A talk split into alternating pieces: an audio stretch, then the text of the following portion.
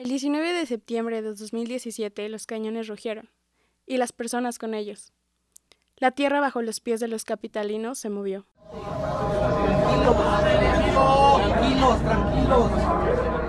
Un terremoto con magnitud de 7.1 grados en la escala de Richter sacudió con fuerza el Valle de México, destruyendo edificios, casas y derrumbando vidas. Esta es la historia de cómo Sandra sobrevivió, junto a su familia, al movimiento telúrico de aquel 19 de septiembre. A pesar de no tener hogar, una parte sí sabía que mi edificio se había caído, estaba consciente de eso, lo presentía. Ni ropa con la que vestirse y materiales para seguir estudiando. También doctores que sí me presionaron y sí me dijeron que a ellos no les importaba mi situación, que yo tenía que conseguir el material si no me iban a reprobar. 19 grados, 19 minutos y 8 segundos norte. 99 grados, 10 minutos y 40 segundos oeste. Latitudes. Un podcast de quienes trabajan, estudian, transitan, habitan y defienden Ciudad de México. Historias de vida frente al acoso, la discriminación, la contaminación, la negligencia. Latitudes. Un podcast de actitudes, longitudes y latitudes.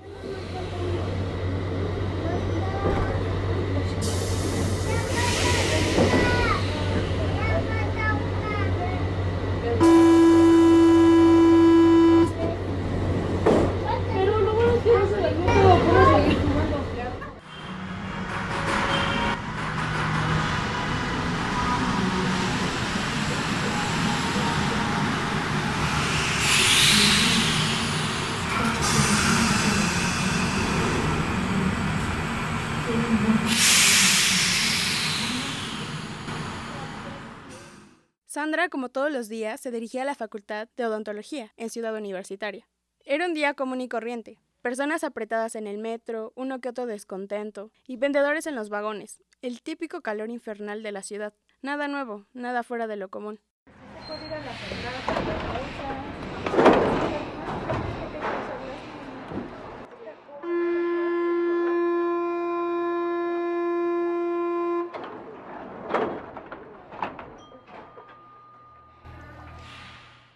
A las 12 del mediodía, en la estación Etiopía, de la línea 3 del transporte colectivo Metro de la Ciudad de México, que va de Ceú a Indios Verdes, el sistema se apagó. A pesar de que las fallas en el tren metropolitano son constantes, el origen de esta sorprendió a la mayoría de los pasajeros.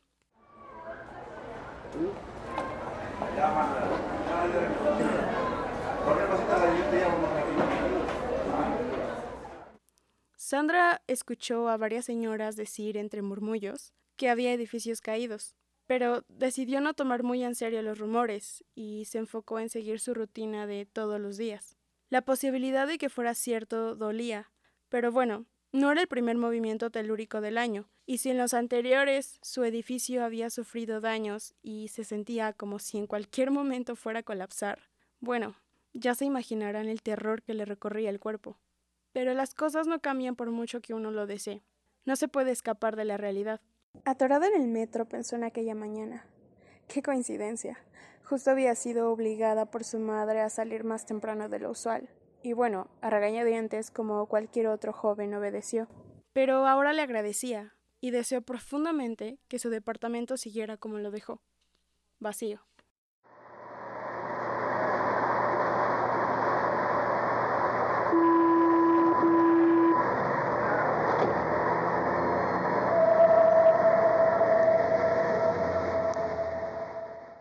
Que me quedé parada afuera de una pizzería, vi que todos estaban ahí reunidos y vi que estaban viendo la tele y, las imágenes de que estaban sacando personas en camillas de los edificios ya todos caídos. Pues en una parte sí sabía que mi edificio se había caído, estaba consciente de eso, lo presentía. México tiembla, un fuerte terremoto de 7.1 de magnitud sacude la capital mexicana y otras zonas del centro del país. Hay decenas de muertos y cientos de edificios destruidos. Fue una coincidencia terrible pues era también el aniversario del movimiento telúrico que sacudió hace 32 años a la capital metropolitana. Ambos dejaron escombros y caos, que al día de hoy se siguen limpiando. En las palabras de Sandra está un sentir general. El sismo se sintió de una forma diferente en la ciudad, especialmente en el centro. Algunos datos técnicos que necesitas saber es que el foco del temblor tuvo una profundidad de 57 kilómetros y el epicentro estuvo a 12 de Azochiapan, en los límites entre Morelos y Puebla, a 120 kilómetros de la Ciudad de México. Bien, tal vez estos datos suenen aburridos, pero son importantes para entender el comportamiento del movimiento. Esto porque muchas personas no podían entender cómo este sismo, que no había sido de mayor intensidad como la del 85, fue igual de destructivo.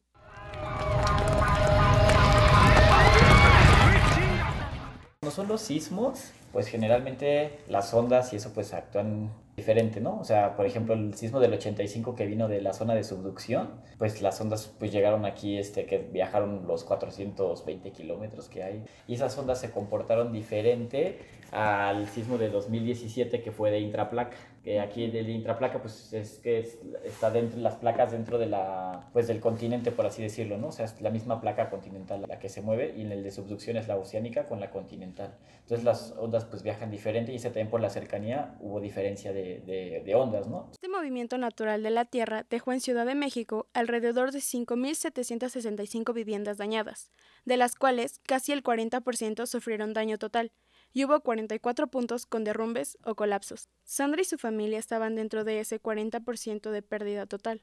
Para complicar más las cosas, era su primer año como estudiante de odontología, una de las carreras más caras por el tipo de materiales que utilizan. El edificio de Sandra no tuvo recuperación. Perdieron todos sus muebles y cosas personales, entre ellas todas sus herramientas de la escuela, ya había gastado mucho material, ya había gastado como más de 10 mil pesos, todo se quedó ahí. Hubo también doctores que sí me presionaron y sí me dijeron que a ellos no les importaba mi situación, que yo tenía que conseguir el material si no me iban a reprobar. En este punto de la historia hay dos cosas que tengo que aclarar. Primera, el departamento donde vivía la familia de Sandy no era propio y tampoco rentado.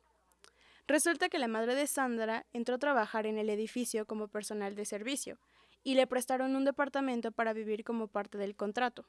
La economía de su familia no era muy estable, y al quedarse su madre sin empleo, la probabilidad de volver a comprar sus herramientas era nula. La segunda cosa es la organización. La respuesta de la comunidad civil y la labor de los voluntarios fue clave para llegar la ayuda a los espacios que lo necesitaban. Todos organizados a través de asociaciones civiles y grupos que ayudaron a filtrar información falsa y a clasificar la que no lo era, para ser más eficaces al momento de actuar. Entre estos están Ciudadanía 19S, Topos, Verificado 19S, Visitecas, entre muchos otros. Las redes sociales como Facebook y WhatsApp también fueron plataformas que ayudaron a visibilizar problemas particulares. Lo menciono porque de esa forma se logró ayudar a Sandra, para que siguiera sus estudios universitarios. Sus compañeros de odontología difundieron por Facebook su caso, y pronto las donaciones llegaron a sus manos aunque el proceso no fue nada fácil, vaya que le costó obtenerlas. Mis compañeros, bueno, se enteraron igual por la publicación, ellos empezaron a hacer como también una colecta ahí en, afuera del centro médico, los doctores también me apoyaron. Fue pesado porque pues, yo salía de, de la facultad a las 9 y por donde nos estábamos quedando en ese momento me hacía dos horas, entonces el último camión salía a las 9 y estuve batallando mucho a veces ya no entraba a las últimas clases y también me empezaban a condicionar, es que si sigues faltando te voy a reprobar. Desafortunadamente no era lo único por lo que Sandra estaba pasando. Después del sismo se investigaron varios edificios, que no se entendía el porqué de su colapso, ya que no se encontraban en zonas de alto riesgo sísmico. Entonces la corrupción inmobiliaria salió a flote, envolviendo en problemas legales a su mamá y dejándolos en un limbo donde no sabían si recuperarían su hogar. Hay que notar que vivir en esta ciudad es todo un enigma. La rapidez e inmediatez tan forman nuestra vida cotidiana capitalina y a veces nos inhiben de los procesos que están, en muchos casos, frente a nosotros. Dejamos problemas sin resolver. Prueba de ello es la misma planeación de la ciudad. Es un caos. Las calles se inundan cuando llueve. Hay edificios de 15 pisos construidos en suelo no apto para ello. La violencia de género con la que tienen que lidiar las mujeres todos los días, aunado a los fraudes de las casas constructoras. Vivimos olvidando cosas, dejándolo pasar porque ¿qué puede ir mal?